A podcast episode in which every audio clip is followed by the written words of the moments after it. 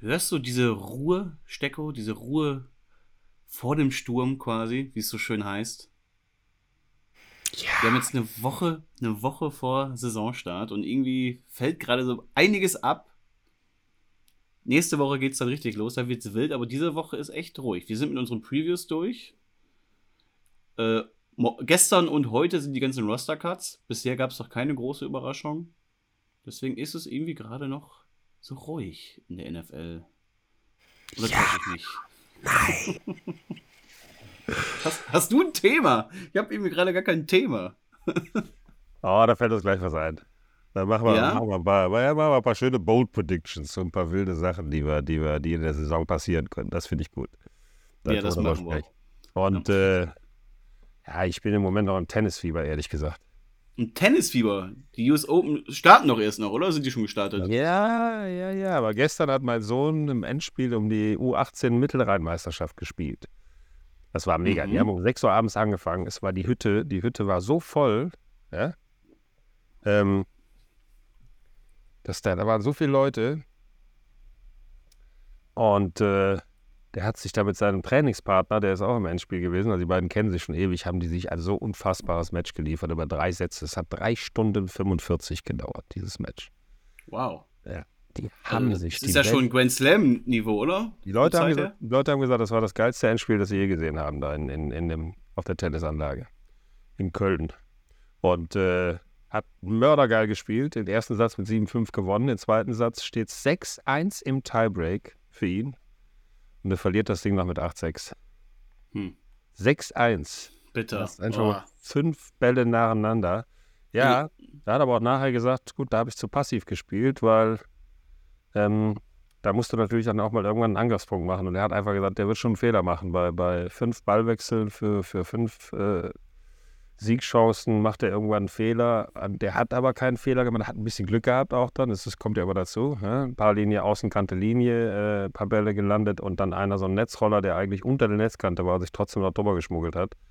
Und am Ende verliert er dann 8-6. Im dritten Satz kommt er zurück, macht direkt einen Break, führt dann 2-0, dann Rebreak 2-2, dann kassiert er einen Break 3-2, dann kommt er wieder zurück mit einem Break und äh, dann steht 6-5 für den anderen und dann verliert er knapp die, das letzte Spiel und, und hm. verliert dann am Ende. Aber es war das so. Das klingt ja schon in der Zusammenfassung hier wild. Es, ist, es war ein unfassbar geiles Spiel. Die haben sich die Dinger um die Ohren gehauen, wirklich auf echt hohem Niveau. Also super Ballwechsel und so. Die Leute waren völlig begeistert. Also dann brandete andauernd Jubel auf und, und andere haben gesagt, boah, ist das ein geiles Endspiel. Und ich saß da, ich war richtig stolz. Also mal, by the way, ich hätte es ihm natürlich wahnsinnig gegönnt, dass er gewonnen hatte. Aber ich war trotzdem unfassbar stolz auf den. Es war wirklich toll. Echt schön anzusehen. Ja. Und ich würde mal sagen, wir ballern uns jetzt auch mal die Dinger hier um die Ohren, oder? Yes, sir. Quarterback Sneak. Der NFL-Talk mit Jan Stecker und den Dominics.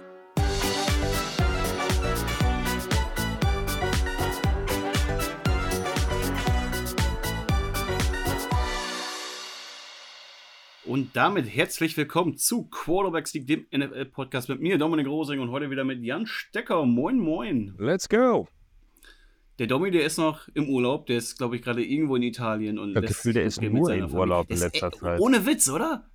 Er ist nur er schrieb, noch im Urlaub. Er ehrlich. schrieb ja letzte Woche, dass er im Urlaub ist diese Woche und da war ich ja so überrascht. Da meinte er, hey, das habe ich doch gesagt. Ich so, hey, weiß ich nicht, weiß ich nicht. Nee, hat er nie gesagt. Du bist, du bist so oft im Urlaub, da kann, hat man keinen Überblick mehr.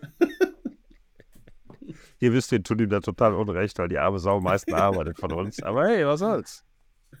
Uns mal vor den Bus werfen.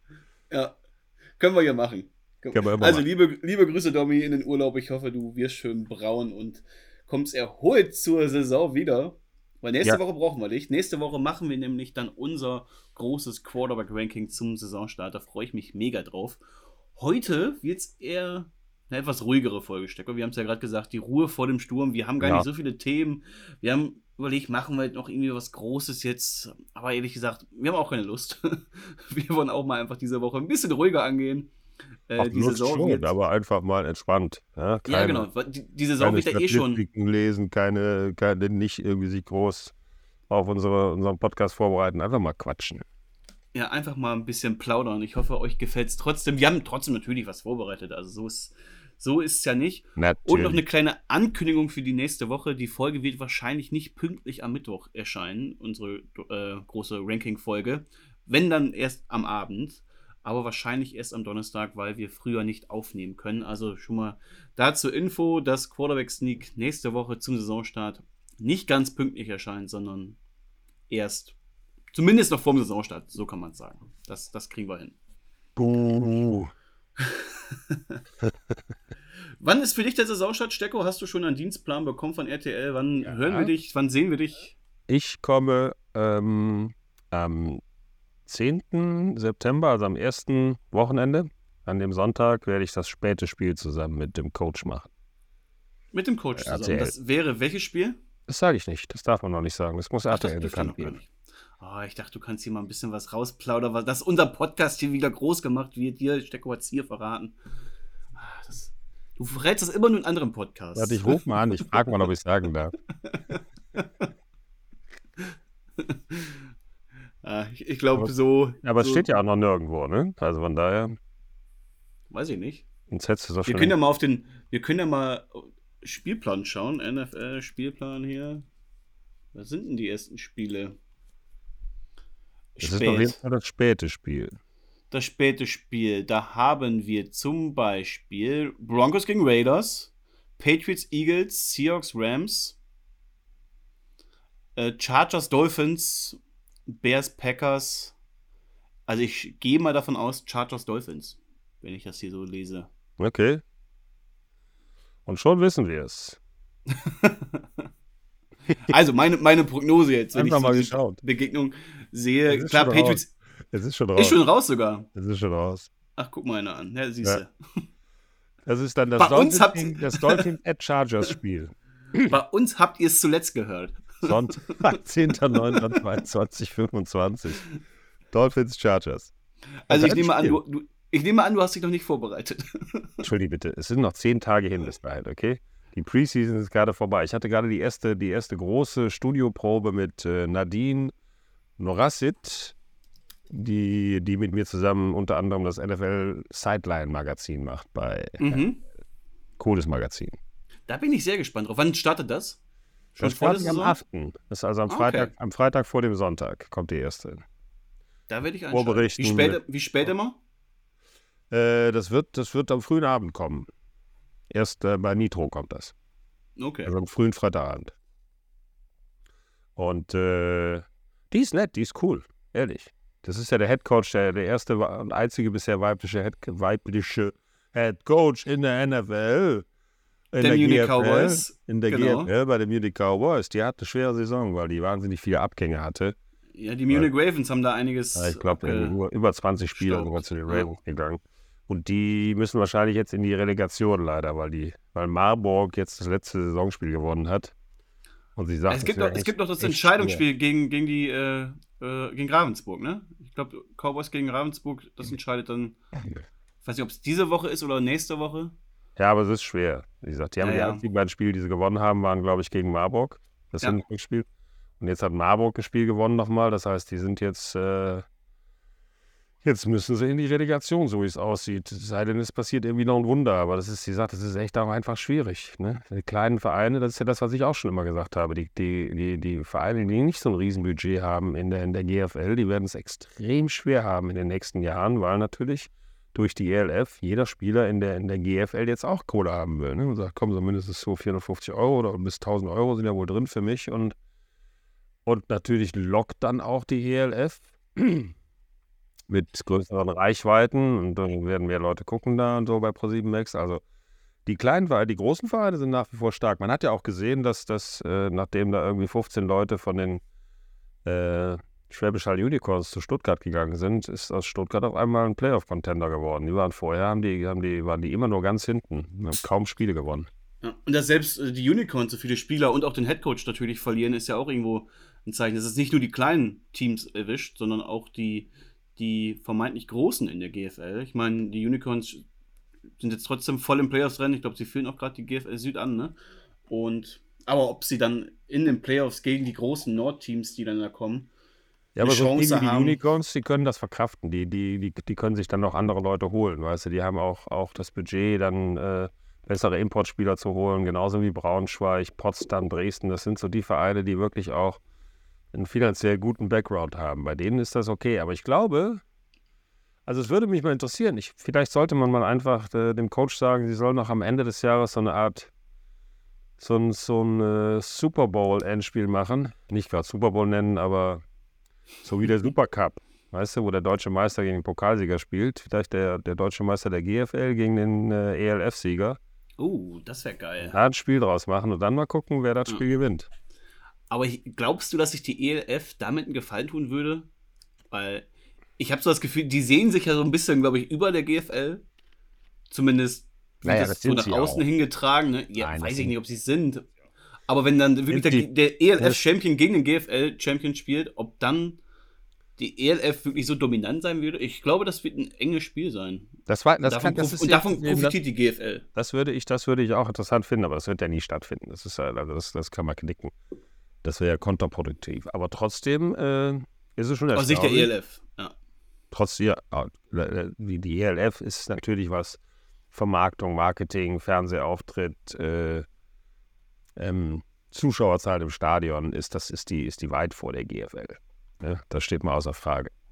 Ja. Und die Qualität der Spieler, ähm, du hast natürlich in Europa nur eine begrenzte Anzahl von, von guten Footballspielern, die du kriegst, und die wandern immer mehr rüber zu der ELF, das steht auch mal fest. Ja. Es gibt ja gerade tatsächlich auch wieder in der NFL die große Debatte oder rund um die NFL um so eine Entwicklungsliga.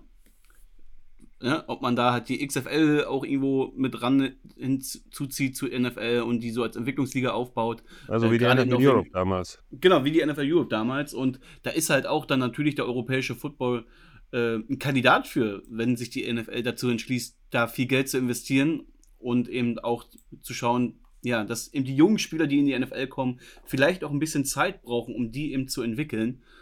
Ähm, dass man die dann zum Beispiel nach Euro Europa schickt. Aber nicht nur die Spieler, auch Coaches. Ne? Dass viele Coaches, die vielleicht noch nicht so weit sind für die NFL, dass man die erstmal dann auch in Europa die ersten Schritte machen lässt und sich da entwickeln lässt. Ich glaube, da könnten beide Seiten von profitieren. Muss die NFL halt nur auch finanziell wollen. Und die NFL Europe hat man damals aus finanziellen Gründen eingestampft. Deswegen. Das war der sehen, Punkt. Ich weiß nicht mehr wie viel, aber jeder Verein musste, ich glaube, es war irgendwie eine Million, aber das, das weiß der sowieso nie genau. Das sind alles nur Gerüchte. Was der, was jede, jedes NFL-Team, also jedes der 32 Teams, musste das in so einen Pot reinzahlen und dann wurde davon wurde die NFL Europe finanziert. Und eingestellt worden ist sie dann, weil eben die Teams gesagt haben, nee, wir haben jetzt lang genug da rein investiert, ja, da kommt auch nicht genug zurück. Die müssen sich jetzt selber tragen, diese Teams wir stellen jetzt zwar noch die Spieler, aber die müssen halt sich selbst so gut vermarkten, dass eben ohne uns unsere Hilfe auskommen können. Und daraufhin hat die NFL Europe gesagt, damals noch mit so einem neuen Geschäftsführer, der hat gesagt, es geht auf gar keinen Fall. Eher müsste die NFL noch mehr zahlen, damit man äh, die Saison noch ein bisschen besser gestalten kann und so. Und da haben die gesagt, okay, dann, dann stellen wir es ein. Also der hatte eine relativ kurze Lebenszeitdauer oder Berufszeitdauer in der NFL hm. Europe. Der kam, sah und verlor und ist dann direkt, hat man mal direkt dafür gesorgt, dass die NFL Europe eingestampft wird. Nach, ich weiß nicht, drei Monaten im Amt oder so.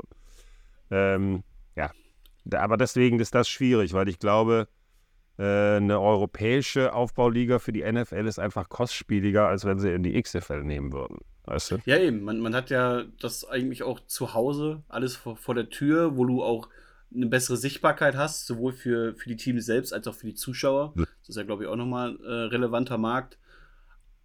Und die XFL ist ja keine Konkurrenz zur NFL, ne? Das wird es halt niemals sein. Die NFL Europe wird es auch nie sein oder die ELF oder die GFL. Ich glaube nicht, dass man jemals hier in Europa so einen starken Football spielen wird, dass man als Konkurrenz zur NFL. Ähm, es ist relativ schwierig, wenn die besten College-Spieler immer in die NFL gehen.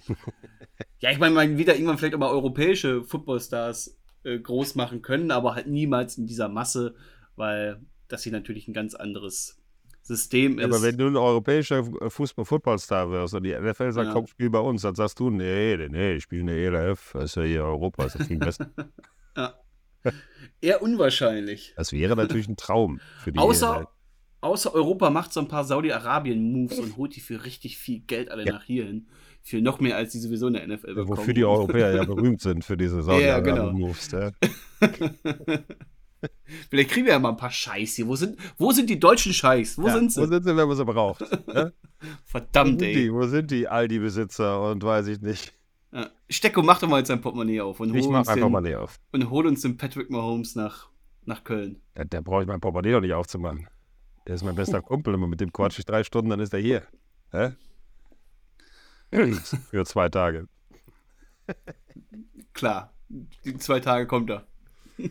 Nee, das wird nicht passieren. Und äh, das ist ja auch das, das ist ja auch das, was ich ein bisschen schade finde, dass eben, das habe ich ja schon immer gesagt, dass, dass dieses, dieser Funken, den, den, den die NFL entfacht hat, der jetzt zu einem Brand geworden ist hier in Deutschland vor allen Dingen, dass das halt nicht auf die, auf die GFL übergesprungen ist. Ja? Die ELF ist in allem ein bisschen spektakulärer, also auch sehr viel besser gemanagt äh, und, und super Marketing. Da, da ist es schon ein bisschen angekommen. Ja?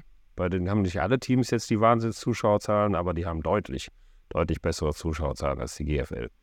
Und ähm, ja, da haben wir zumindest schon mal, aber das ist trotzdem, wollen die Leute eigentlich das, was sie sehen wollen am Ende des Tages, ist halt Mahomes, sind halt die Großen. Ja? Das sind dann die, die Travis Kelceys und Patrick Mahomes und äh, Justin Herberts und keine Ahnung, das ist eben, und die Jungs sind ja auch Wahnsinn, kann man nicht anders sagen. Du kannst ja auch nicht sagen, wir machen jetzt mal eine, eine, eine, eine Golfliga nur aus deutschen Golfspielern. Die macht doch bestimmt super Quote. Hm, nein. Wenn Rory McIlroy nicht dabei ist und äh, keine Ahnung, alle anderen Stars, dann wird die nicht funktionieren. Das ist Aber da hättest du wieder eine Chance, Stecko. Ja, bei den über 60-Jährigen mit Handicap 12. jo. Ich war, ich war letzte Woche Topgolfen in Oberhausen. Äh, große Empfehlung, ohne hier Werbung machen zu wollen, aber es macht echt Bock. Macht echt Spaß. Du kannst ja unterschiedliche Spiele auch spielen, so wie, wie Angry Birds, wo dann auf dem Bildschirm quasi so ein Geil. imaginäres Schloss ist, was du dann, ähm, da wird jeder Ball wieder gescannt. Und wenn du den abschlägst, kannst du immer genau sehen, erstmal auch, wie weit er fliegt, wie fest hast du geschlagen, wie schnell war der. Und dann eben auch, äh, wenn du zum Beispiel Angry Birds spielst, wo der dieses Schloss trifft. Das Witzige ist, wenn du einen richtig geilen Schlag mal erwischt, was bei mir selten war, aber wenn der richtig geil fliegt, triffst du dieses Schloss zwar, aber haust echt nicht viel um. Wenn du aber so einen richtig kümmerlichen Ball erwischt, der irgendwo hinfliegt und komplett scheiße aussieht, geht manchmal dieses komplette Schloss kaputt. Und deswegen habe ich voll auf gewonnen, weil meine Schläge einfach nicht so gut waren. Aber es macht Bock, es macht Spaß. Und Ja, das glaube ich. Es ist auch schön, Man hat dann auch dieses- ranzugehen. Ja, man hat auch das, diesen, diesen, ja, diesen Anrang, besser zu werden, dass dieser Schlag dann auch endlich mal gelingt. Aber die Technik, die fehlt mir noch. Musst du ein bisschen Zeit investieren, kann ich dir Ja, sagen. klar. Zeit und Training. Ja, Altmännersport ist es halt. Das sagen ja viele. Stimmt aber gar nicht. Es ist schon, schon echt doch geil. Wenn du so eins gegen eins spielst, wer gewinnt das Loch? Ich brauche weniger Schläge als du bei dem Loch und wer am Ende weniger Löcher gew gewonnen hat, muss die Rechnung bezahlen. Mit schön ein bisschen Trash-Talk. hä? Ja, eben, dein- man kann sich ja immer mit schön dabei mit unterhalten. Das, das finde ich beim Sport eigentlich immer cool, wenn du dich dabei unterhalten kannst, äh, man einfach ein bisschen plaudern kann und trotzdem irgendwo einen sportlichen Wettbewerb hat. Ja. Macht doch einfach Spaß. Ja, und es ist auch angenehm. Es ist auch ist jetzt nicht wirklich anstrengend. Ich habe mir jetzt noch einen Elektrotrolley gekauft, der von alleine fährt. Oh Gott, oh Gott. So, muss auch nicht mehr schieben. So ein Rentner-Trolley. Und wenn ich richtig faul bin, dann setze ich mich einfach ins Kart und fahre ein bisschen über den Platz und spiele dann. Ja, es ist, man kann schon eine Menge machen. So, Stecko, wir haben genug geplaudert. Wir müssen jetzt hier mal ein paar NFL-Themen Ja, ähm, Ab dafür. äh, loslegen, sonst hauen uns die Leute ab. Angefangen, was was ganz gut zum Thema Entwicklungsliga passt, äh, mit Trey Lance. Das ist ein Thema, wo ich irgendwie richtig schlechte Laune bekomme, weil es ist irgendwie für alle Beteiligten höchst unglücklich und ich trauere irgendwie diesem verpatzten Potenzial immer so ein bisschen nach. Ähm, ich meine, dass man jetzt hier einen Schlussstrich zieht, ist ja nur konsequent, aber man darf nicht vergessen, die 49ers, die bekommen jetzt einen Viertrunden-Pick und haben vor zwei Jahren, vor zwei Jahren haben sie drei First-Round-Picks investiert. Also drei First-Round-Picks. Was hat man damals gesehen, Stecko? Wie konnte das so in die Hose gehen? Ich glaube, man hat damals in, in Trey Lance so eine Art Jalen Hurts gesehen. Ne? Einen, der laufen und passen kann, der, der cool ist, der kam auch immer sehr selbstbewusst rüber. Dann haben sie gesagt, okay, wir geben dir erstmal ein Jahr Zeit, dann kannst du dich ein bisschen eingewöhnen. Garoppolo war ja noch gut zu der Zeit. Da ist er ja immer noch, Entschuldigung. Und wir haben ja einen guten, der im Moment startet und dann schmeißt man dich dann irgendwann rein. Aber wie, wie oft, wie viele, viele andere vor ihm, das ist, muss ja, du kannst dir diese, diese Liste der Namen angucken. Das sind 100. ja, die alle in der ersten Runde gedraftet, naja, so viel vielleicht nicht, aber die viele, viele, die in der ersten Runde gedraftet wurden, teilweise Nummer 1 Picks. Du musst immer die ganzen Nummer 1 Picks der letzten 20 Jahre durchgehen, wie, wie wenige davon dann am Ende auch, auch wirklich äh, reingekommen sind. Das ist der eine Faktor. Äh, die haben den im Training gesehen und das Pech, das er hatte, finde ich, ist, dass Brock Purdy äh, aufs Spielfeld gekommen ist. Ne? Brock Purdy hat einfach mal aus der Lameng, wie der Kölsche sagt, hey, hier bin ich, ach, mach ich einfach mal. Ja, super. Nee, machst du gut. Ach, du machst es sehr gut. Ja, dann mach weiter. ja, so. Und das ist passiert. Da kommt aus dem Nichts ein Supertalent, Mr. Irrelevant und spielt, spielt einfach, passt einfach perfekt zu diesem Team und zu der Mannschaft und überhaupt es ist tausendmal cooler, als man dachte. Und dann fragst du dich, haben wir was falsch gemacht? Und am Ende des Tages hätte ich trotzdem gedacht, dass Trey Lance nochmal noch mal eine Chance kriegt, als Star da rauszugehen. Also das hat mich schon gewundert, dass er dann sich komplett verabschiedet hat. Ja, absolut. Ich meine, du hast es gerade gesagt, es gab schon viele First-Round-Busts oder Spieler, die in der ersten Runde ausgewählt wurden und nichts geworden sind. Aber ich meine, Trey Lance hat drei First-Rounder gekostet. Ne? Das ja, darf man hier ja. nicht vergessen. Und ich meine, du hast ja irgendwas Großes in ihm gesehen. Und ich kann mich noch ganz gut erinnern, Trance galt ja auch in diesem ganzen Draft-Prozess als krasses Projekt. Ne? Er hat auf dem relativ kleinen College gespielt in North Dakota State, ähm, hatte eigentlich auch nur eine Saison, hat 2019 ähm, dort eigentlich nur gespielt. 2020 ist ja die ganze College-Saison dann wegen Corona letztendlich irgendwie ausgefallen. Er hatte nur 318 Passing Attempts auf dem College. Ne? Also dann holst du dieses Projekt für echt hohe Ressourcen, Projekt, für ein echt hohes. Projekt ist der richtige ja, Ausdruck. Genau, für, für ein echt hohes Investment, was du da halt rein investierst. Ne? Und dann, wo du ihn erst langsam aufbauen willst, das hat ja Sinn gemacht, ihn erstmal hinter Jimmy Garoppolo aufzubauen, dann wirfst du ihn rein, dann verletzt er sich und plötzlich gibst du ihn so komplett auf. Ich meine, klar, du hast ihn auch viel im Training gesehen, äh, man hat jetzt auch den Vergleich mit Brock Purdy gehabt, aber Lance hatte insgesamt nur 112 Dropbacks in San Francisco. Er hatte nur 52 Passing Completions. Also, wir haben noch überhaupt nicht gesehen, was für ein Quarterback Trey Lance vielleicht werden kann. Ne? Dieses Versprechen, ob er das vielleicht sogar noch ausfüllen kann, vielleicht nicht in dieser Größenordnung, wie man sich es vielleicht erhofft hatte, dass es eben drei First-Round-Picks wert ist, aber vielleicht kann er doch noch ein echt ein ganz passabler Quarterback werden, ne? Weil, ja, er war verletzungsanfällig, das war ja auch auf dem College schon, das hat sich jetzt weitergezogen. Ähm, aber man muss hier einfach Kyle Shanahan und John Lynch, die ja von uns auch sehr, sehr viel Lob ständig bekommen, die muss man hier echt mal richtig stark kritisieren für das, was sie da getan haben, weil, wie gesagt, drei First-Round-Picks, das ist echt eine Menge und jetzt verteidigen die sich so mit so ein paar Plos Floskeln mit, ja, we took a shot, shot uh, it didn't work out. Ja, toll, schön, ne? Also, aber du probierst es ja nicht mal einfach nur mal so, hier einen Spieler zu holen und gibst dafür drei First-Round-Picks aus. Jetzt also, die müssen. Die, die Story, Entschuldigung, nicht kurz die Story ja. von, ja, das ist ja auch echt großartig. Der hat tatsächlich fünf Quarter nur wettkampfmäßig gespielt für die 49ers. 2019 äh, ist, er mit den, ist er mit den Bisons, Bisons, mit North Dakota State, mit den, wie heißen die, Bisons? Bisons? Bisons, Bisons, Bisons oder? Bisons, Bisons ist schon richtig, oder? Äh, haben die den National Titel mhm. gewonnen mit 16 Siegen, keine einzige Niederlage und er war der beste Freshman, den die je gesehen haben. Dann kommt 2020 die Pandemie, da hat er nur ein Spiel gespielt und danach kommt er in die NFL. Also da möchte ich wirklich gerne mal wissen, was die in dem gesehen haben. Ja? Das ist ja ein also man muss dieses College, äh, das war, also das war also tatsächlich. Ich meine, es war ja auch ein besonderes Jahr zum Draften. Wirkt, ne? es war wirkt, wirkt das wirklich ja. der richtige Ausdruck. Ich meine, es war ja ein besonderes Jahr zum Draften. Wegen Corona, man hatte keine Combine. Genau. Es gab keine persönlichen Treffen, man hatte eben weniger Filmmaterial, weil die ganze Saison irgendwo ausgefallen ist. Also es hat natürlich seine Gründe, warum dann auch viele Flops hier entstehen, aber trotzdem dann eben die Frage, wieso investierst du so viel in so ein unsicheres Projekt, wo du einfach nicht weißt, was du bekommst, eben von einer Small School, von jemandem, der nicht viel gespielt hat, von jemandem, der Fragezeichen mitbringt, was Pässe angeht, was Verletzungen angeht. Ähm, ich meine, gerade in diese, diese Situation als Runner, Runner, du hast ja gesagt so einen Jalen Hurts vorgestellt, so einen physischen Runner, das ist er ja eigentlich gar nicht. Das hat, hat man ja, wenn er dann gespielt hat, auch gesehen. Der ist nicht so agil, der ist nicht so spritzig, äh, wie es den Eindruck auf dem gemacht hat auf dem Tape, weil er eben auch nicht gegen so krasse Gegner gespielt hat. Und man hat ihn auch keine, keine offizielle Zeit mal irgendwo so haben können, weil es kein Combine gab. Also du hast so viel ja, aber nicht investiert, nur das, ohne zu wissen, was du bekommst. Ja, also ja. Und es ist ja noch schlimmer, es ist ja noch schlimmer geworden. Ist ja dann tatsächlich in der ersten Saison, bei der er hätte spielen sollen, direkt in der, in der Preseason hat er sich in den rechten Finger äh, verletzt, ja, den mhm. wichtigsten Wurfarmfinger, den Indexfinger.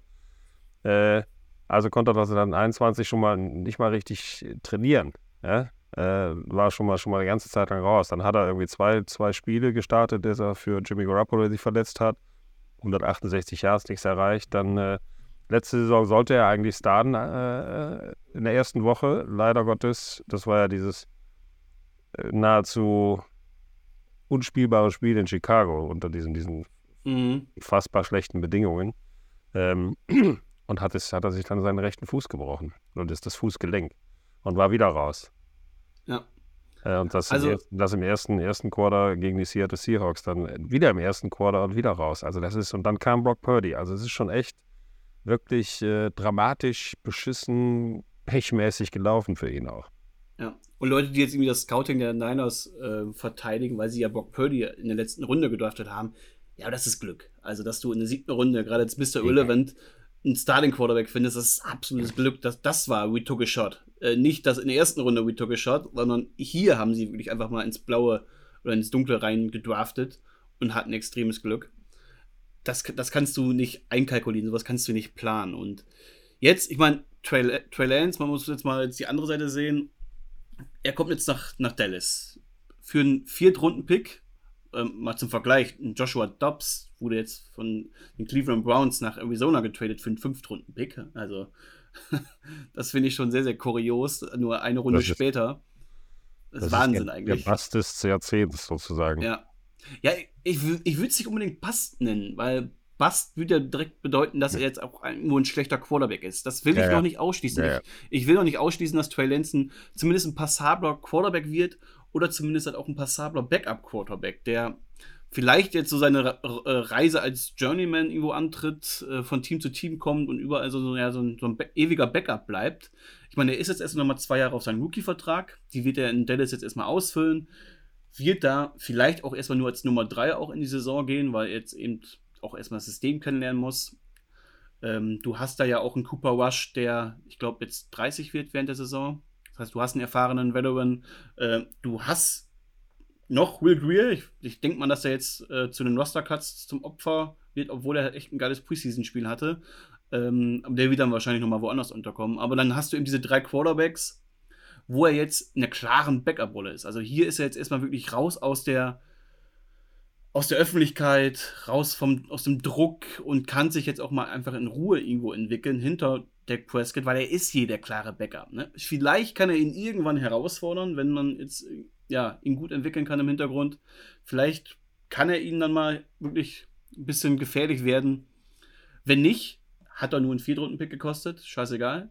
Wenn doch, hast du alles richtig gemacht als Franchise und du hast zumindest jetzt hier einen spannenden ähm, Spieler im Hintergrund, den du, wie gesagt, immer noch gut entwickeln kannst. Er ist erst 23 Jahre alt, ne? Also, ja, ja, ja. Der, der Cowboys sagen sich wahrscheinlich, die Cowboys sagen sich wahrscheinlich, okay, der hat mit Sicherheit eine gute Ausbildung bekommen ja. da unter, unter Kyle Shanahan und seinen Jungs und äh, die, die, da wird schon was rumgekommen sein und die müssen auch irgendwas in ihm gesehen haben, dass sie ihn da rausholen. Das, das irgendeine ähnliche Veranlagung vielleicht zu, zu, zu Dak Prescott, äh, keine Ahnung, aber sie haben auf jeden Fall was gesehen oder sie glauben was in ihm zu sehen, was sie dazu bringt, dass er als Backup hinter Prescott ausgebildet wird. Und sie haben ja auch gesagt, ja, schon mit der Option, dass er dann vielleicht in ein paar Jahren übernimmt. Ja, er ist ja vom Quarterback-Stil, glaube ich, eher Richtung Dak Prescott als jetzt ein Jane Hurts. Ne? Also das, was man sich im Draft erhofft hat, ist er ja offenbar nicht als Runner. Deswegen ist er vielleicht eher dann doch dieser Mann in der Pocket heraus. Da muss er wirklich einen großen Sprung machen. Ich meine, man hat so in den Preseason-Spielen gesehen, das war nicht gut. Er hat echt viele offene Receiver, ja nicht verfehlt, aber einfach nicht angeworfen, weil er einfach nicht so schnell das Feld gelesen hat. Aber man hat auch gesehen, dass es von Snap zu Snap besser wurde, dass er sicherer wurde in der, in der Pocket. Das heißt, dieser Mann braucht halt viel Spielzeit erstmal. Der, der braucht halt diese Erfahrung, um vielleicht dann doch den Schritt zu machen. Deswegen, ich würde es doch nicht ganz, ganz ähm, ausschließen, ob er dann noch vielleicht ein guter oder irgendwann mal ein Starting Quarterback wird in der NFL. Ich meine, es ist alles okay. Ähm, er macht seine ja. Millionen in der NFL, äh, ihm wird es gut gehen. Aber. Das, das glaube ich auch. Ja, aus 49ers Sicht ist es Man. eine Riesenkatastrophe. aus der du glimpflich herauskommst, weil du eben so ein Glück hattest mit Brock Purdy. Ja. Aber es ist Wahnsinn. Also drei First-Round-Picks. Ich kann es nicht verstehen, wie du dich so, ja, wie du dich so verschätzen kannst. ist unglaublich. Ja. Aber wie gesagt, die Umstände waren auch ne, sehr, sehr seltsam mit, mit, dem, mit der Pandemie damals und der Tatsache, dass er auch nur eine Saison spielen konnte. Du hast ja schon gesagt, kein Combine, kein Nix, die den angucken konntest. Die mussten wirklich auf gut Glück sagen, okay, komm, den probieren wir jetzt mal. Ja, aber ich meine, das ist ja, ja auch so ein Punkt. Die, die Niners. Ja, drei, ja. drei First-Round-Picks herzugeben für den, das ist das. Ja. Also wer, wer ich, den Deal ausgehandelt hat, ja, da hat das Management mal äh, ein bisschen überzogen, fand ich. Aber das ist ja auch noch ein spannender Punkt, weil klar, du hattest die Saison davor, stand zu 6 und 10 und hast die Playoffs verpasst. Das war eine Katastrophe ja mit vielen Verletzungen. Aber an sich hattest du ja echt einen starken Roster. Du warst das Jahr davor im Super Bowl, du warst jetzt die Jahre danach beide mal im Championship Game. Das heißt, du hattest echt einen geilen Kader. Und dann versuchst du mit einem hohen Investment so ein Projekt zu holen äh, und da reinzusetzen in die Mitte. Und das funktioniert nicht. Und dann gibst du es schnell auf. Das verstehe ich halt überhaupt nicht. Wie, wie du dann in diesem Moment des, der Rosterplanung halt dieses Risiko auch eingehen konntest. Weil diese drei First-Round-Picks, ich weiß nicht, wat, wat, wie der Kader jetzt aussehen würde, ne? Also, das wäre schon nochmal zwei Talente mehr da drin. Oh ja. oh ja. Aber die 49ers haben ja sowieso mega viel Pech gehabt. Also, was die in den letzten Jahren wegstecken mussten, vor allen Dingen letztes Jahr, mit, mit der Ellenbogenverletzung von Brock Purdy nochmal, da haben sie dann endlich einen, dann verletzt der sich wieder. Also die sind wirklich gebeutelt. Ich weiß nicht, was die erreicht hätten, wenn sie fit geworden wären, aber die waren ja richtig, richtig gut. Ja. Jetzt mal sehen, was ich mal machen. Ja. Kannst du dir denn vorstellen, äh, 49ers, dass Sam Darnold im Laufe der Saison plötzlich hier der Starter ist? Doch.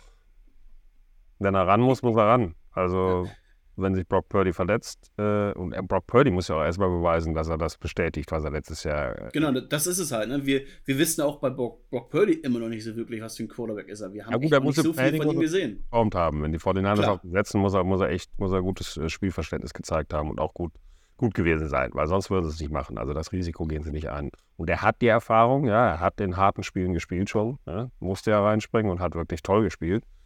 Also ich, ich glaube an Brock Purdy, aber Sam Darnold glaube ich nicht dran, ehrlich gesagt. Ist jetzt für mich keiner, der die 49ers wirklich weiterbringt. Da werden sie noch mal schauen müssen, finde ich. Aber auch da, ich bin kein Head Coach und ich bin auch kein Offense-Koordinator, kein Quarterback-Coach. Äh, auch in dem müssen sie ja irgendwas sehen, was aber noch nicht meine, viele andere gesehen haben, ehrlich gesagt. Wir haben ja schon oft genug gesagt, dass die. Dass andere gesehen, aber er hat es halt nie bestätigt. Ja. ja. Wir haben ja schon oft gesagt, dieser Offense ist halt sehr, sehr Quarterback-freundlich, deswegen sieht das schon irgendwie fast ja. jeder Quarterback äh, der hier reinkommt, auch irgendwo gut aus, zumindest über eine äh, gewisse Distanz.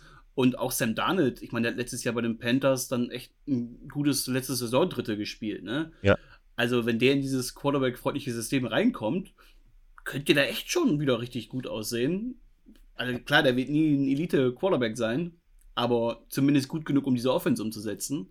Und dann mal sehen, wie weit er dich tragen kann. Also das Szenario sehe ich schon irgendwo, auch dass Sam Darnold hier gut aussieht.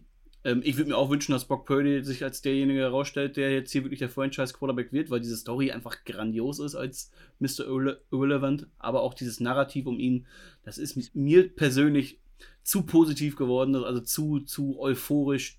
Das ist halt ein bisschen außer Kontrolle geraten. Da bin ich noch ein bisschen vorsichtig und warte erstmal ab, wie sich die Niners hier schlagen. Vor allem, weil die Niners ja auch so ein bisschen chronisch schlecht in die Saison starten in den letzten Jahren.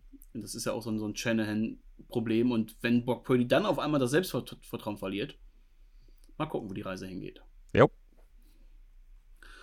Okay, mal gucken, wo die Reise für Kyler Murray hingeht. Der wurde jetzt aber erstmal auf die PUP, die List Physical, Physical, physically Unable to Perform.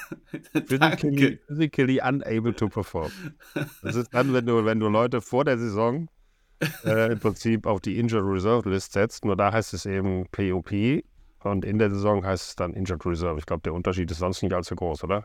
Genau, also man muss bei der POP noch unterscheiden. Es gibt die Active POP und die Reserve POP. Grundsätzlich gilt erstmal für Spieler, die äh, es ist für Spieler, die Verletzungen der Vorsaison oder auch aus den Off-Season-Workouts mitbringen. Dann landest du eben, eben auf erstmal auf der Active POP. Da ähm, die zählen dann auch noch zum 90-Mann-Kader während der Vorbereitung. Spieler können halt während des Trainingslagers jederzeit von dieser Liste auch aktiviert werden, können aber nicht dann wieder auf dieser Liste gesetzt werden. Und ähm, ist dann Spieler dann zu den Roster-Cuts immer noch auf dieser Liste, muss er dann entweder auf die Reserve POP oder eben getradet oder eben auch in den 53-Mann-Kader berufen werden. Ähm, landet er dann zu Spielbeginn oder zu, zu Saisonbeginn auf der Reserve POP, verpasst er dann mindestens vier Spiele. Das wurde ja, äh, also vor 2022 waren es noch sechs Spiele, das wurde angepasst. Ähm, das heißt, Kyler Murray kommt jetzt eben auf diese Reserve POP und verpasst damit die ersten vier Spiele. Die Injured Reserve, hast du eigentlich schon richtig gesagt, Stecko, ist halt, wenn sich Spieler während der Saison verletzen, dann landest du eben auf der Injured Reserve Liste. Da kannst du unbegrenzt Spieler drauf packen, aber auch nur begrenzt Spieler wieder davon aktivieren. Seit 2022 sind es auch hier immer in acht Spieler. Ähm, es gibt selten Teams, die das, glaube ich, komplett ausfüllen müssen. Ähm, aber auch hier müssen dann Spieler mindestens vier Spiele aussetzen, ehe er dann wieder Woche für Woche aktiviert werden kann. Und hier auch wichtig ist, ein Spieler auf der IA belastet er nicht den, äh, den 53-Mann-Kader. Ähm, es kann also dann zum Beispiel jemand vom Practice Squad hochgeholt werden oder man kann noch ein Free Agent sein oder jemanden traden. Ähm, nur wenn du den dann wieder aktivierst, muss dann wieder jemand entlassen werden. Es gibt auch noch weitere Listen, müssen wir jetzt nicht nochmal irgendwie groß drauf eingehen, aber zum Beispiel die Non-Football Injury, beziehungsweise die Non-Football Illness List. Das ist zum Beispiel für Spieler, die Verletzungen oder Krankheiten haben, die nichts mit Football zu tun haben. Also wenn du zum Beispiel einen Autounfall hattest ähm, oder irgendwelche Haushaltsunfälle oder was weiß ich, Krankheiten noch bekommst, wie zum Beispiel Krebs. John Matchy letztes Jahr wäre hier mal als Beispiel zu nennen, der hat ja eine Leukämieerkrankung und wurde eben auf diese Liste gesetzt. Ähm, das ist an sich ein ähnliches Reglement wie zu POP, nur dass der Spieler dann halt auch kein Recht aufs Grundgehalt hat, ähm, da eben die Teams nicht verantwortlich sind für die Verletzungen oder Krankheiten. Ähm, in der Regel werden aber, auch hier dann irgendwelche Vereinbarungen betroffen. Genau, so das sind so die ganzen Listen, die es da gibt. Es gibt noch die Suspended List, die Opt-out List, die Retire List, die Covid-19 List, aber an sich wirken die alle recht ähnlich. Zurück zu den Cardinals. Äh, wir haben ja schon in der Preview auch ein bisschen diskutiert, wer jetzt in Murrays Abwesenheit startet. Colt McCoy, der Veteran, wurde ja eigentlich immer genannt, aber der wurde nun echt überraschenderweise entlassen, genau. ähm, man hat, wie ich vorhin auch schon gesagt, Joshua Dobbs nun ertradet von den Cleveland Browns für einen Fünftrunden-Pick. Wer sich erinnert, Dobbs durfte letztes Jahr, ich meine, zwei oder drei Spiele für die Titans starten, als sich Tenne ja verletzt hatte und äh, Malik Willis doch noch nicht so weit war. Ähm, ich schätze mal auch, weil sonst würdest du keinen Fünf-Runden-Pick investieren, dass er nun den Vorzug vor Rookie Clayton Tune bekommen wird. Das andere wird den Trade so ein un bisschen unsinnig machen, finde ich. Ähm, weil du hättest ja auch noch irgendwie einen Free Agent holen können. Da gibt es ja noch ein paar Quarterbacks ohne irgendwelche Pick-Abgaben. Zum Beispiel Carson Wentz. Keine Ahnung. Also Carson Wentz würde ich jetzt zumindest noch mal über einen Joshua Dobbs sehen. Ist er? Ähm, Immer ja, noch. Oder? Immer noch? Ja, ja, schon. Okay. Also wer Joshua Dobbs ist ein klarer Backup und wenn Carson Wentz das irgendwo unterschreibt, ist er schon auch eher ein, nicht unbedingt, schon ein High-End-Backup. Also, ich wäre nicht froh, wenn er start, starten müsste, aber ihn im Team zu haben als Backup würde, wäre schon gut. Okay. Naja. Die Cardinals machen übrigens mit ihrem ganzen Rebuild-Mode weiter, weil man hat jetzt auch Isaiah Simmons, ehemaligen äh, 8 Overall-Pick, für einen Siebtrunden-Pick zu den Giants getradet. Auch hier klarer Bust, würde ich jetzt einfach mal so sagen. Ähm, Simmons kam ja auch als so ein Spieler in die Liga, wo du nicht wirklich wusstest, wie man ihn einsetzt, sondern so eine Allzweckwaffe, Linebacker, Safety, vielleicht doch ein Nickelback-Corner. Ähm, mal gucken, wie die Giants ihn jetzt einsetzen. Ähm, Finde ich, find ich zumindest ganz spannend. Ich schätze, dass er da auch wieder mehr in der Line sein wird und viel blitzen wird. Das ist ja der Martindale-Move. Und sie haben auch äh, den Left Tackle Josh Jones, der letztes Jahr für äh, Humphreys öfters gestartet hat, äh, nach Houston getradet für einen Fünftrunden-Pick, den man dann wiederum für Dobbs investiert hat. Also die geben weiter fleißig Spieler ab, sammeln Picks für die kommenden Drafts. Also die sind klar schon mal im Modus für 2024, ne? Das sieht so aus, ganz ehrlich. Also das verstehe ich auch. die wollen jetzt nochmal, auch jetzt mit der Verletzung von Kyler Murray, äh, unser, unsere Bold Prediction. Das so. Bold Prediction kommen wir gleich. Kommen wir Ach, so, haben wir noch gar nicht. Haben wir noch gar nicht. Hm, jetzt habe ich aber was verraten, verdammte. Nee, das streiche ich, das streiche ich, das, das, das piep ich aus. Naja, auf jeden Fall die Cardinals ganz klar auf Rebuild-Kurs und das, das äh, brauchen die, glaube ich, auch. Wirklich. Das ist einfach, die haben so viel investiert und haben versucht, äh, mit Kyler Murray in die Playoffs zu kommen und da was zu erreichen und aus irgendwelchen Gründen hat es nie geklappt und jetzt müssen sie einfach mal den Schritt machen und sagen, okay, dann kassieren wir jetzt mal ein paar Jahre oder ein oder zwei Jahre vielleicht oder Saisons, in denen wir dann uns wieder neu ordnen, neu aufstellen mit ein paar guten First-Round-Picks äh, und, und dann wieder angreifen. Das ist, es ist halt das Schöne, aber ist ja in, in der NFL, dass es eben auch funktioniert. Ja? Dass du das tatsächlich machen kannst und dann auch erstärkt, äh, gestärkt rauskommst. Das ist ja anders als im Fußball, wo du einfach nur Kohle in die Hand nehmen musst und dir unter die besten Spieler holen kannst. Da es sei denn, du bist bei Freiburg und schöpfst da aus den unfassbaren Talenten, die die, die immer wieder rauszaubern aus ihrer Jugend. Ähm, Wow, ich im Fußball kenne ich mich nicht so aus. Also, wenn jetzt, ich hätte jetzt mal Freiburg einfach, weil ich ihn geil finde. Ich finde Freiburg, Freiburg passt, glaube ich. Passt jedes Jahr mal. Ja, die Cardinals ist, ist äh, als Cardinals-Fan tut es einem natürlich leid, weil du weißt halt, du musst ein bisschen leiden die nächste Saison, aber das mussten alle, alle Teams und alle Fans von fast allen Teams immer. Umso mehr können sie sich auf den Draft freuen, ne? weil sie haben zwei First-Round-Picks, auch den der Texans, also auch auf die Saison wird man, glaube ich, schön sch äh, schauen, weil aktuell gelten sie ja laut Buchmachern ähm, sowohl die Cardinals als auch die Texans als Favorit für den First Overall Pick und wenn die Cardinals hier beide besitzen, ist die Chance sehr, sehr hoch, äh, einen guten Pick zu haben, zumindest ein äh, Top 5 Pick und es gibt ja ein paar hochgehandelte Talente, Stand jetzt. Ob sie sich auch äh, in der letzten College-Saison so beweisen können, ist ja immer so eine Frage. Aber Stand jetzt hat man, glaube ich, schon so einen, so einen Blick auch auf die Quarterbacks, die es da gibt mit Caleb Williams und Drake May. Und damit können wir einfach nämlich mal auf deine erste Bold Prediction gehen, die du gerade schon spoilern wolltest, die ich jetzt aus, ausgekickt habe. Äh, was ist denn deine erste Bold Prediction, beziehungsweise dein Hot Take? Vielleicht erst noch kurz zur Erklärung. Hot Take, Bold Prediction. Ähm, für alle, die es noch nicht so unbedingt kennen. Das ist jetzt nicht, dass wir irgendeinen Unfug einfach rausposaunen und hoffen, dass das eintritt oder einfach irgendwelche äh, polemischen Sachen hier versuchen. Nein, das ist natürlich schon irgendwas, mit, was halbwegs realistisch ist, was in Best Case oder in Worst Case eintreten kann, äh, wo wir einfach glauben, das könnte so passieren, wenn Sache X und X und Y und Q und was auch immer für Buchstaben noch eintreffen, äh, dann ist das hier möglich. Aber es ist, muss schon sehr, sehr viel passieren, damit diese hier auch eintreffen. Also, Hot Takes, Bold Prediction, Stecko, deine Nummer 1 ist Will Greer wird. Nee, deine andere, deine andere, die du vorhin schon spoilern wolltest, Mann. Kyler Murray wird die ganze Saison nicht spielen. Okay.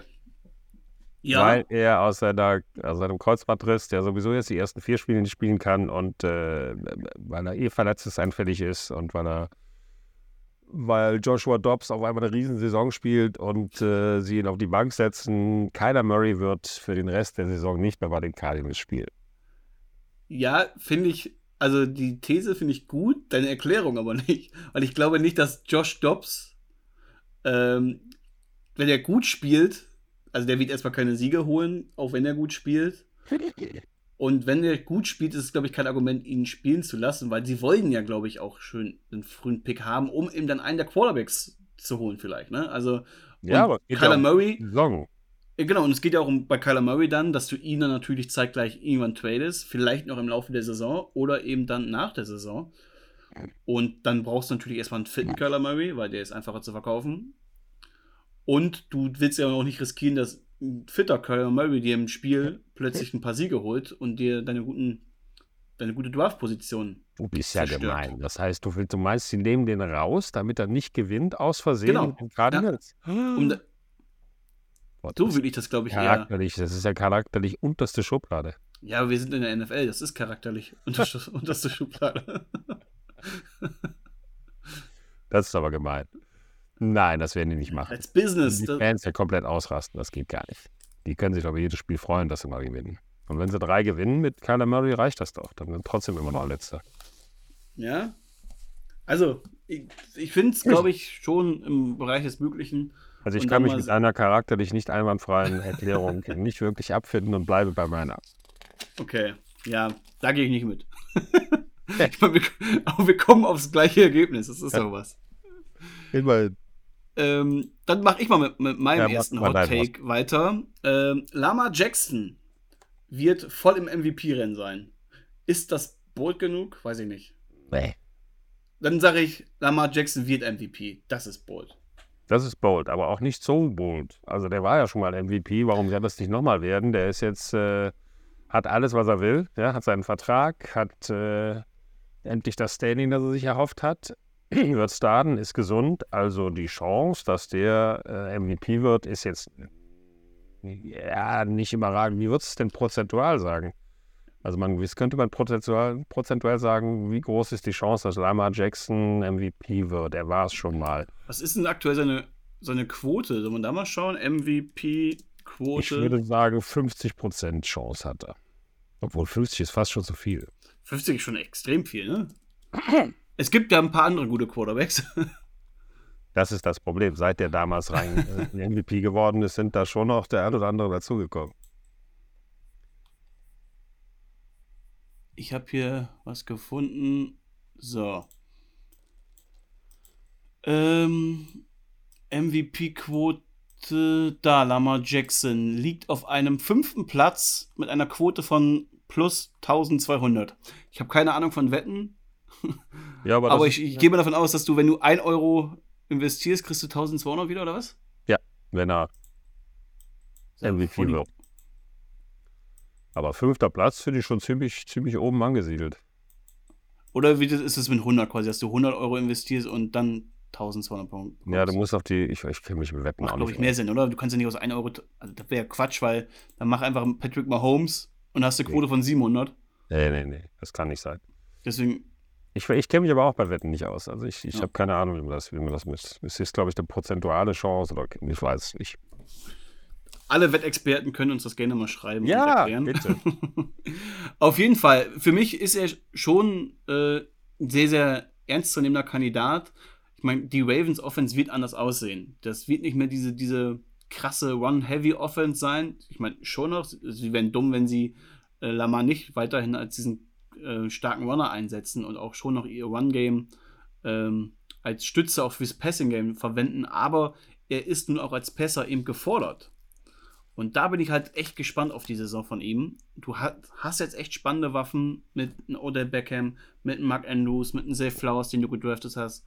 Ähm, ein Russia Bateman, der jetzt in sein drittes Jahr kommt und hoffentlich mal verletzungsfrei bleibt. Also hast du schon echt geile Waffen da ähm, als Anspielstation und ich traue Lamar zu, dass er hier auch als Passer eine Elite-Saison spielen kann. Und dann, wenn er das hinkriegt, wenn er als Passer eine Elite-Saison hat, ist er für mich der MVP-Kandidat, weil er auf dem Boden sowieso einzigartig ist. Tatsächlich äh, ist das Aller, Allerwichtigste, dass die Coaches in Lamar Jackson endlich mal reinprügeln müssen. Entschuldigung, nicht reinprügeln, aber in seinen Kopf kriegen müssen, dass er nicht mehr so viel Risiko geht, weil sonst wirst du keine MVP-Saison haben und kein gar nichts, sondern wird sich einfach wieder verletzen. Der ist jetzt auch ja. nicht mehr der allerjüngste, ist schon ein paar Jahre in der NFL, hat einige Verletzungen hinter sich gebracht, hat jetzt einen wirklich geilen Vertrag bekommen und ähm, geht immer noch volles Risiko. Also letzte Saison hat sich dann nichts geändert. Der nimmt immer noch mal die, die, die drei, vier extra Yards, und, um dann die Schultern runterzunehmen, sich nach vorne zu schmeißen oder getackelt zu werden, statt einfach die Füße nach vorne. Äh, damit sie, ihn, damit sie nicht tackeln dürfen. Und das musst du in den reinkriegen. Du musst sagen, pass auf, es reicht uns völlig, wenn du einen First Down machst. Du musst nicht in die Endzone laufen. Ja? Du musst dich nicht in Gefahr bringen. Weil sonst ist die Saison, kann die so schnell zu Ende sein. Ja? Und das ist eben die große Gefahr bei Lamar Jackson, weil das, das ist in seinen Genen. Also der, ist, der trifft da Entscheidungen in dem Moment, wo er gerade läuft und hat im Hinterkopf trotzdem noch natürlich die Ansage vom Coach, hey, denk dran, schützt deinen Körper und sagt sich, nee, scheiße, ja, ich gehe da rein. Ja? Ich mache die zwei Jahre noch. Und das ist eben das Gefährliche bei Lamar Jackson, dass er, dass er Pässe äh, besser werfen kann als ganz am Anfang. Das wissen wir. Der hat sich sehr verbessert im, im Passspiel. Und wenn sie ihm das dann auch ein bisschen erleichtern, mit, mit äh, einer guten O-Line und mit guten Receivern, alles gut. Aber er wird trotzdem weiterhin laufen, wie du gesagt hast. Und das ist auch eine seiner besten Waffen. Aber da muss er einfach vorsichtiger sein. Dann, wenn der eine komplette Saison spielen kann und wirklich im Flow ist, und die Ravens sind immer ein gutes Team, und waren sie auch in den letzten Jahren, hat er alle Chancen. Ja? Dann kann er auch MVP werden, wobei, wie wir eben gesagt haben, da sind halt noch ein paar andere Jungs mittlerweile da, die auf der Rechnung sind, die auch nicht schlecht sind. Herbert, äh, Joe Burrow und you name it. Also da ist schon die Konkurrenz ist schon ein bisschen größer geworden. Ja, laut Quote sind Patrick Mahomes, Joe Burrow, Josh Allen und Jalen Hurts vor ihm. ähm, er ist dann auf Platz 5. Dann gibt es einen geteilten sechsten Platz mit Trevor Lawrence und Justin Herbert. Und Justin Fields auch noch. Und Aaron Rodgers. dann sind wir schon bei Platz 10, wo Tour und Deck Prescott sind. Ähm, ja, also mal sehen, wer letztendlich MVP wird. Wenn wir sowieso oft genug noch drüber sprechen. Stecko, dein zweiter Hot Take.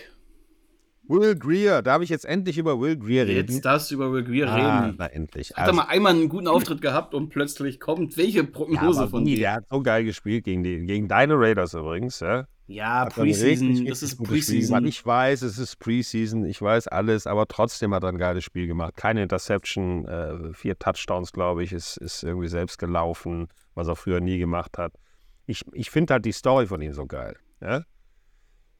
Ich meine, der Junge ist damals zu den Florida Gators gekommen, hat direkt die ersten sechs Spiele der Saison gewonnen, war ein riesen Quarterback. Und alle haben ihn, haben ihn, haben ihn hochgejubelt und haben gesagt, du bist der, du bist der Neue, du bist der Superstar, mit dir machen wir alles klar. Und dann hat er ein Muskelpräparat genommen, ähm, das er vorher gegoogelt hat und das nicht auf der Liste stand, der Mittel, die man nicht einnehmen darf, ist aber ein paar Monate später auf die Liste gekommen und deswegen äh, ist er wegen Doping für ein Jahr gesperrt worden. Woraufhin die Florida Gators ihn entlassen haben, einfach weil er zu dämlich war. Was er auch später gesagt hat. Ja, er hat gesagt, ich war einfach dämlich. Ich hätte einfach zu meinen Betreuern gehen müssen und hätte ihnen sagen müssen, pass auf, das und das Präparat würde ich gerne nehmen, darf ich das? Und dann hätten die ihm gesagt, nein, auf gar keinen Fall. Das hat seine Karriere schwerst nach hinten geworfen. Und er ist dann irgendwann, glaube ich, in, in West Virginia gelandet, Mhm. äh, nach dem Jahr Sperre. Hat da auch nochmal gut gespielt. Äh, mit wem war denn noch im Draft? Ja, da waren so zwei, drei gute waren da dabei. 2019 wurde er Ja. zumindest Er ist gedraftet. jetzt 28. Boah, ich vergesse jedes Mal so die ganzen Draftklassen. Ja gut, das ist aber auch, das ist aber auch nicht, nicht so einfach, ehrlich gesagt. Aber egal, auf jeden Fall waren da noch ein paar andere gute Kyler Jungs. Murray übrigens. Genau, Kyler Kyler Murray. Murray ja. anderem. so, jetzt, jetzt hat er so eine Journey hinter sich. Der war bei den Steelers, dann bei den Jaguars, dann wieder bei den Steelers. Also ist schon ein bisschen rumgereicht worden. Äh, immer so mit, mit, mit den Ambitionen, ja, der kann es eigentlich und hat ein paar gute, gute Dinger drauf. Aber am Ende des Tages hat es nie gereicht. Und jetzt wird er bei den Cowboys entlassen. Und ich sage, Will Greer wird zu einem anderen Team kommen, nachdem die Cowboys ihn jetzt entlassen haben und wird mit diesem Team die Playoffs erreichen. Das ist meine Bold Prediction. Weil er da Backup ist oder weil er. Weil er da Da dann, dann äh, ruckzuck in die Starting Position reinrutscht. Aus welchen Gründen auch immer. Okay. Ja. Das ist mal eine wilde Prediction, verstehst Das ist eine du? sehr, sehr wilde Prediction, die man. Und dann können wir wieder äh, sagen, who the fuck is Will Greer? So, wenn, so wie letztes Jahr wird, wie hieß der nochmal? Mike White. Mike White. Ähm, Aber Ja, die ist, das ist völlig wild. Aber es ist die Sache, ich mag den Typen. Ich mag die Story von ihm. Das ist ein feiner Kerl, der äh, hat, einen, hat einen harten Vater gehabt, der ihn wirklich äh, mehr oder weniger gezwungen hat. Der, der, der hat seine Mannschaft trainiert und hat immer ein bisschen härter rangenommen als alle anderen und hat versucht, ihn nicht besser äh, zu behandeln oder hat ihn dafür aber schlechter behandelt. Also eine gut, gute Vater-Sohn-Geschichte. Mittlerweile ist er verheiratet mit seiner Freundin, hat ein Kind und eine Tochter und alles. Äh, und ich finde, den, den haben sie mal Touchdown Jesus genannt. Weil der, weil der diese, so aussah, ja. ja, der diesen. Vollbart hat und diese Frisur und so und ein bisschen aussieht wie Jesus. Und ich glaube, er hat sich dann immer so hingestellt in dieser Pose, die Arme ausgebreitet. Ähm, da war der aber ziemlich bekannt als Touchdown Jesus, bis dann eben diese, dieser Irrweg äh, begann. Danach kam er ja wieder zurück bei, bei West Virginia. Naja, auf jeden Fall, ich finde die Geschichte von ihm toll. Und ich finde das, was er da in dem Preseason-Game gemacht hat, er hat dann nachher gesagt äh, im Interview, ich weiß, dass ich Football spielen kann und ich weiß, dass ich irgendwann mal eine Chance kriege und ich warte immer noch drauf. Der hat ja auch schon ein paar Mark verdient, also ein paar Mark, sag ich schon, ein paar Euro verdient. Ähm, auch als Backup kannst du ja, das wissen wir sehr gut, äh, deine, deine paar Millionen Dollar machen. Und deswegen glaube ich, dass jetzt im anderen Verein kommt. Und wenn er da eine Chance kriegt, dann führt er die in die Playoffs. Und ich bin, ich bin dann Quarterback Jesus, weil ich Aussagen mache, die so bescheuert sind, dass sie tatsächlich wahr werden. Bei, ich fand bei ihm so traurig, als er sich dann die Haare abgeschnitten hat, weil ich finde Ja. irgendwie, wenn die so, so, Warum machst so du das? eine. Hä? Ja, es gibt ja auch in diesem Draft-Jahrgang, also in dem, in dem kommenden, gibt es doch auch wieder so, so einen Quarterback, der so eine richtig geile Frise hatte, so einen, so einen krassen Fukuhila, äh, Quinn Evers. Ja. Ähm, der hat sich die Haare dann auch abschneiden lassen, wo ich mir denke, warum machst du das? Wenn Also, Justin Herbert sich die Haare abschneidet, dann Ja. bin ich stockensauer. Ich schwör's dir. Hat da er doch auch schon, ne? Der kann Ja, doch auch mal mit kurzen Haaren wieder. Aber ein bisschen nur. Der ist, der wird immer noch aussehen wie in Kalifornien. Wie so ein Wie Beach. Sunshine. Ja, genau. So, meine zweite äh, Bold Prediction ist, Sam Howell ist auch am Ende der Saison der Starter der Washington Commanders und auch im nächsten Jahr. Ja, dieses und auch im nächsten Jahr, das ist sehr mutig, finde ich. Genau. Ich glaube nämlich, dass Sam Howell alles mitbringt, um ein Starter in der NFL zu sein. Er hat die Anlagen dafür und ich glaube, dass er viele Leute überraschen wird. Und deswegen hier meine Prognose einfach. Er wird gut genug spielen, dass die Commander sagen, okay, du bist auch äh, im kommenden Jahr unser Starter. Ob sie trotzdem einen Quarterback draften dann nächstes Jahr, sei jetzt mal dahingestellt. Ähm, aber zumindest wird Sam Howell diese Saison überstehen. Und das ist ja schon alleine auch, finde ich, schon eine Bold Prediction, weil ziemlich viele sagen, gut, der wird vielleicht vier, fünf Spiele machen, dann verlieren die Commanders alle und dann ist halt doch wieder Teddy, ach, äh, nicht Teddy Bridgewater, äh, sondern Jacoby Brissett ähm, hier an der Reihe und darf sein Glück versuchen. Aber ich glaube tatsächlich, dass Sam Howell gut genug spielt, um hier die Saison auch als Starter zu beenden. Ja, naja, er ist, er ist eigentlich ja gar nicht so schlecht. Der ist ja auch noch jung. Der ist 24 Jahre alt. Der konnte ja auch noch gar nicht zeigen, was er wirklich kann. Ja, der ist im NFL Draft 22 äh, an 144 in, in, der fünften Runde gedraftet worden von den Commanders. Dann war Carsten Wentz der Starting Quarterback, Tyler Heinecke äh, dahinter. Na, da hat er erstmal, konnte er erstmal nicht performen. Jetzt ist er ist er der Starter? Er muss seinen Grund haben, dass er Starter geworden ist. Ich, ich fand ja ganz witzig, was jetzt auch rauskam, dass One Rivera gesagt hat, ähm, als er ihn das letzte Spiel hat spielen lassen, dass er danach so überrascht war von der Leistung, dass er sich gewundert hat, warum hat er den nicht schon viel früher reingeworfen. Ja, du bist halt denke, gut, was hast du denn im Training mit dem gemacht? Ja, ja, ja.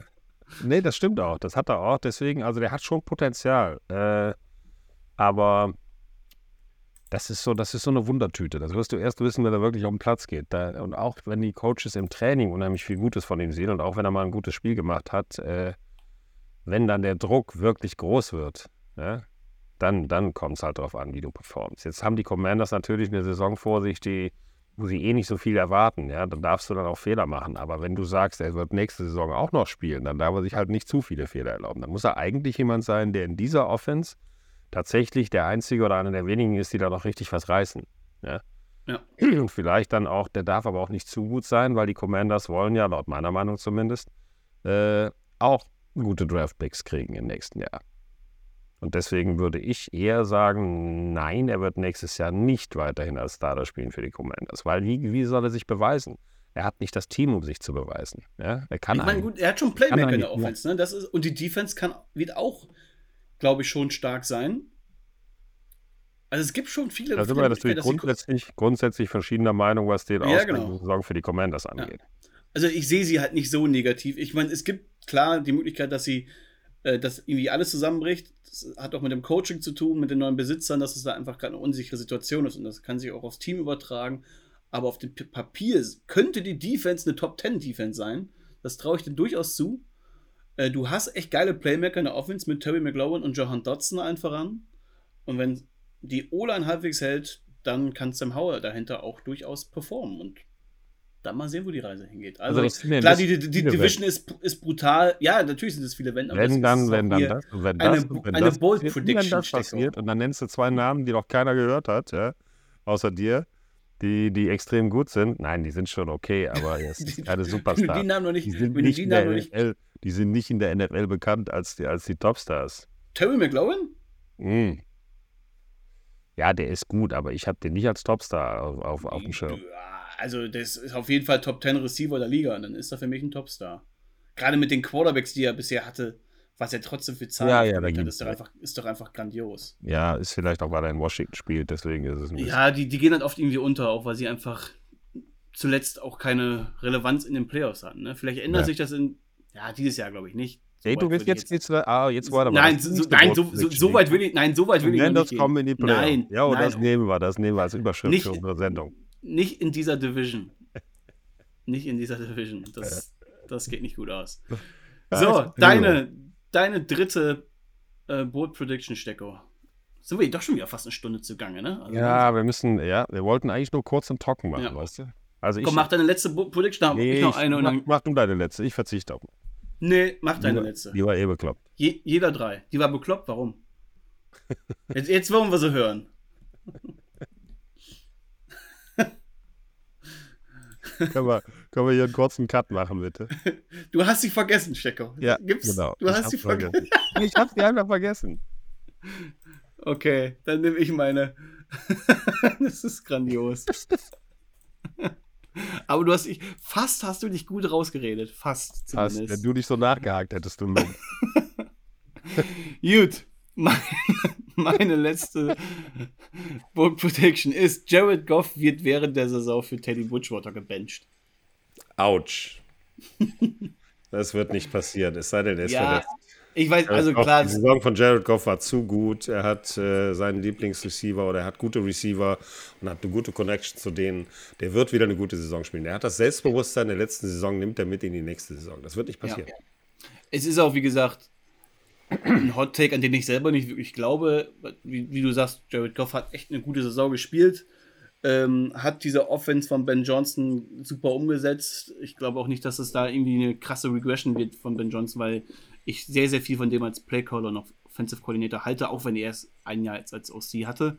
Aber trotzdem sehe ich da ein riesiges Potenzial, dass der nächstes Jahr irgendwo Head Coach wird. Und Jared Goff, wie du sagst, die Umstände sind gut, die O-Line ist geil, die Receiver sind geil, aber trotzdem hast du in Teddy Bridgewater nicht irgendeinen Quarterback als Backup geholt, sondern schon einen auch, der starten könnte und äh, kein schlechter Quarterback ist und wo du echt keine Probleme hast, wenn der reinkommt. Dazu hast du noch in der dritten Runde einen Quarterback gedraftet, der jetzt erstmal sein Redshirt-Jahr bekommt. Ähm, aber allein deswegen glaube ich schon, weil du jetzt zwei Moves auch gemacht hast, zeigt mir ja auch irgendwo, dass die Lions nicht hundertprozentig zufrieden sind mit ihrem Starting Quarterback und irgendwo Das schon auch Das zumindest eine, Ab eine Absicherung zumindest ja irgendwo auch Das einsetzen. könnte oder eher sein, ja. und, das Absicherung, weil, und weil er einfach auch, weil er so Ja. Schwankungen hat, gebe ich dir Ja, recht. du hast zum einen eine Seite hast du jetzt eine Absicherung mit Teddy Bridgewater und du hast das Upside mit Händenhooker geholt. Das heißt, es ist ja irgendwo, ja, man hat Goff, man ist zufrieden, der setzt es gut um, aber der gewinnt dir keine Spiele.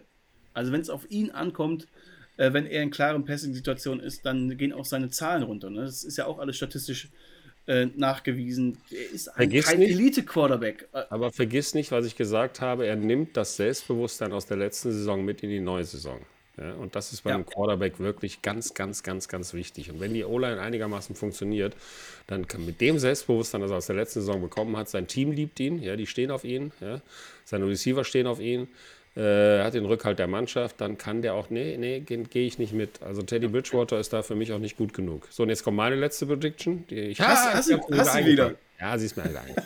Kenny Pickett wird eine Top-10-Saison haben. Der Pittsburgh Steelers Okay, oh, der. Homeboy, der, der aus in Pittsburgh studiert hat, der in Pittsburgh geblieben ist, den sie alle lieben in Pittsburgh, der jetzt endlich Starter ist, wird eine Top-10-Saison haben. Finde ich geil, weil ich hier auch mitgehe. Ich finde es trotzdem bold, weil ich weiß nicht, wo du ihn in dein Quarterback-Ranking einsortieren wirst, aber halt zumindest nicht auf der ersten Also nicht in den Hälfte Top bei mir. 10 erstmal. Ja, Nicht in den Top 10. Ja, und auch nicht auf der ersten Hälfte. Das Er weiß ich noch hatte, nicht. er hatte ein vielversprechendes erstes Jahr. Also zumindest hat er echt große Sprünge gemacht und sich mega stark entwickelt und wurde von Spiel zu Spiel sicherer. Deswegen glaube ich ja auch an eine sehr, sehr positiven Saison. Zu Top 10 ist es natürlich trotzdem ein sehr, sehr weiter Weg, weil wir haben gerade schon einfach nur mal fünf Quarterbacks aufgelistet, die im MVP-Rennen sind. Ne? Das heißt, er wäre rein theoretisch irgendwo im erweiterten Kreis. Letztes Jahr hatten wir Ja, öfters letztes auch Jahr so sieben Quarterbacks. Touchdowns, neun Interceptions war jetzt nicht wirklich überragend, aber das, man darf Ja, das nicht alleine sehen. Ja, andererseits hatten wir auch letztes Jahr so ab Quarterback 8 bei uns im Ranking ja immer so eine riesige Fluktuation, weil viele verletzt waren, dann waren viele einfach in so einem Formtief. Das kann dieses Jahr auch passieren. Und wenn du dann einfach eine solide Saison spielst in Pittsburgh und die Offense auch wieder ein bisschen aggressiver wird, weil sie war halt sehr, sehr eindimensional und sehr, sehr eingeschränkt. Und wenn du sie da jetzt ein bisschen öffnest und Kenny Pickett auch ein bisschen aggressiver spielen darf, dann ist durchaus möglich, dass er echt ein geil, ein geiles Jahr haben wird, Ja. ein geiles Ja, ja, zweites ich Jahr haben wird. Guck mal, er hat auch, man muss auch, Preseason ist wie gesagt, Preseason ist Preseason, aber er hat gut performt in der Preseason. 13 von 15 Pässen angebracht für 199 Yards, zwei Touchdowns, keine Interceptions. Äh, das war nicht übel, was er da gezeigt hat. Das war sehr viel Selbstbewusstsein, das war sehr, sehr cool. Auch, auch äh, das Management mit dem Ball ist, ist, hat keine unnötigen Risiken, ist er eingegangen, ist nicht zu früh gelaufen. Der hat sich entwickelt, da bin ich mir ganz sicher. Der hat sich verbessert vom letzten Jahr zu diesem Jahr. Sonst würden die Steelers auch noch nicht an ihm festhalten. Dann hätten sie längst einen Move gemacht. deswegen, also der muss schon, der muss schon was haben. Und ich glaube, dass äh, Kenny Pickett auf jeden Fall sich stark verbessert und denke, damit hat er eine Chance, vielleicht in die Top 10 zu kommen. Bei mir in der Fantasy League ähm, ist jemand großer Steelers-Fan. Liebe Grüße an Laurenz an dieser Stelle. Und der nennt seine Teams immer mit irgendwas mit Steelers-Bezug. Und dieses Jahr heißt sein Team Baby Handballers. In Bezug natürlich auf Pickets kleine Hände. äh, ja, regnen sollte es nicht. Das ist immer schlecht für Quarterbacks so kleinen Händen. Ohne Scheiß. Aber auch das kriegt er gehandelt. Ja, das hat, er hat oft äh, lang genug schon Football gespielt, um zu wissen, wie, wie du damit umgehst. Also die Hände sehe ich als gar kein Problem. Gut, ähm, damit haben wir sechs Hot Takes. Schreibt uns mal gerne, was ihr davon haltet und welche ihr für realistisch erachtet. Und schreibt uns eure eigenen Hot Takes. Was habt ihr noch so für Erwartungen an die Saison? Wo, wo seid ihr viel, viel positiver als andere? Wo seid ihr viel, viel negativer als andere? andere? Und ja, habt hier einen gewissen Hot Take oder eine Bold Prediction? Würden wir gerne hören. Stecko, wir haben jetzt doch wieder über eine Stunde gequatscht. Dafür sollte es yep. eigentlich hier nur eine halbe Stunde mal kurz ein bisschen labern werden sollte. Dann doch wieder echt hinausgezögert. Können wir gut. Nächste Woche hier nochmal zur Erinnerung sind wir ein bisschen später dran entweder im Laufe des Mittwochs oder eben dann erst am Donnerstag, können wir noch nicht genau sagen. Dann gibt es aber unser großes Quarterback-Ranking zum Saisonstart. Ähm, könnt ihr euch darauf freuen, alle 32 Starter werden hier gerankt. Müssen wir noch mal einmal ein bisschen schauen, wie wir es zum Beispiel mit den Cardinals machen. Kyler Murray, ich würde schon sagen, dass wir hier ihn nehmen, anstatt jetzt seinen Backup, weil er schon hier der Franchise-Quarterback ist. Ähm, zeitgleich müssen wir mal schauen, wie wir die Rookies einordnen, ob wir die überhaupt erstmal mit bewerten oder hinten dran hängen. Schauen wir mal. Lasst euch da überraschen. Ich bin sehr gespannt auf eure auf euer Ranking, vor allem auf eure Top, ja, Top 10, Top 5, wen ihr da im Rennen habt, auch um die MVP-Krone. Stecko, das war's von uns jo. für diese Woche. Folgt uns auf Instagram quarterbacksleague.podcast. Bewertet uns gerne überall, wo es Podcasts gibt. Am besten natürlich mit der besten Bewertung 5 Sterne. Wir würden uns sehr, sehr drüber freuen. Und schreibt uns, falls ihr Fragen habt, falls ihr Feedback habt. Oder einfach nur Langeweile habt. genau. Gut. Das war's für diese Woche. Bleibt gesund und munter. Ja. Macht's gut. Ciao, ciao. Macht gut. Quarterback Sneak. Der NFL-Talk mit Jan Stecker und den Dominics.